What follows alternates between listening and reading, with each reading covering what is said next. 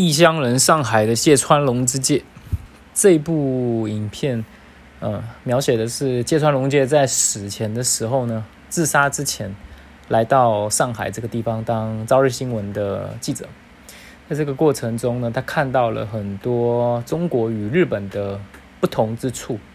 所以其实这部影片当然也再现了很多中国的一些刻板印象，比方说，呃，脏乱的街道。然后嘈杂的人事，呃，上海这个地方有外国人，也有现代人，杂乱的这种多元的文化交织在一起，但是不变的是这些中国的元素，依然的是这么的呃令人不知道该怎么说，呃的鲜明。这边出现了很多我们没有办法知道的，没有办法想象的那种情景。最让我诧异的是，以往我们在看这种古代剧的时候，都是一些比较恢宏的、比较庞大的这种远景啊，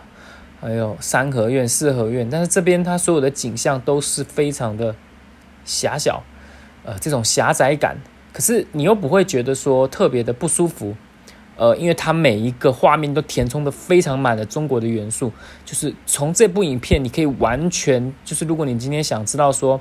民国一九四九年、一九四五年之前的中国大致上是一个怎么样的一种情景，一个租界，这个上海租界这个地方大概是一个什么样的情景，你完全可以从这部片中看到非常多呃当时的一些道具，但不是当时道，当时一些情景，完全可以说是非常的丰富。在这样子的一个文化脉络之下呢，从日本人的角度去看，我觉得松田龙平演的非常的好。因为当然这部片虽然再现了很多中国的刻板印象，然后让人会觉得说，哎，中国怎么会那么落后啊？在这个现代与落后之间呢，呃，传统的文化那么的浓厚。可是其实，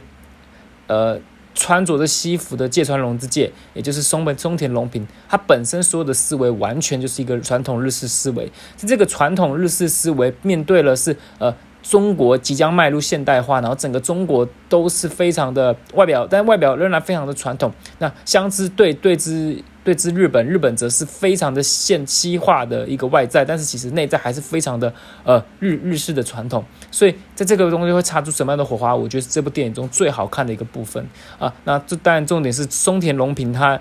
他作为这样子的一个芥川龙之介的角色，非常的体现的呃非常好的可以体现日本人那种。呃，奶油奶油的那种感觉，就是有点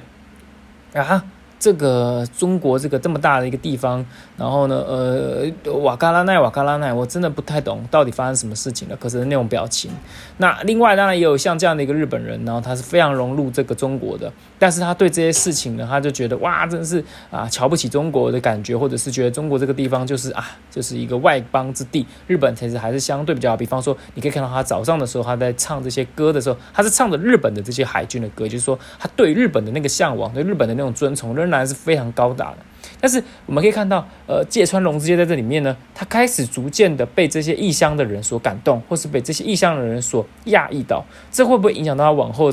自杀的一个原因哦？我们不知道，但是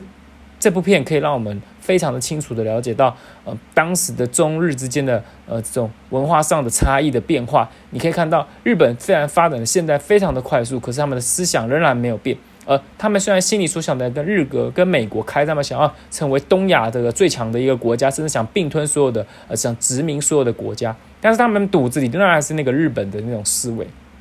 那呃，芥川龙之介看到了这样一个情形之后，他发现了什么？他在想什么？这个是我们想要看到的。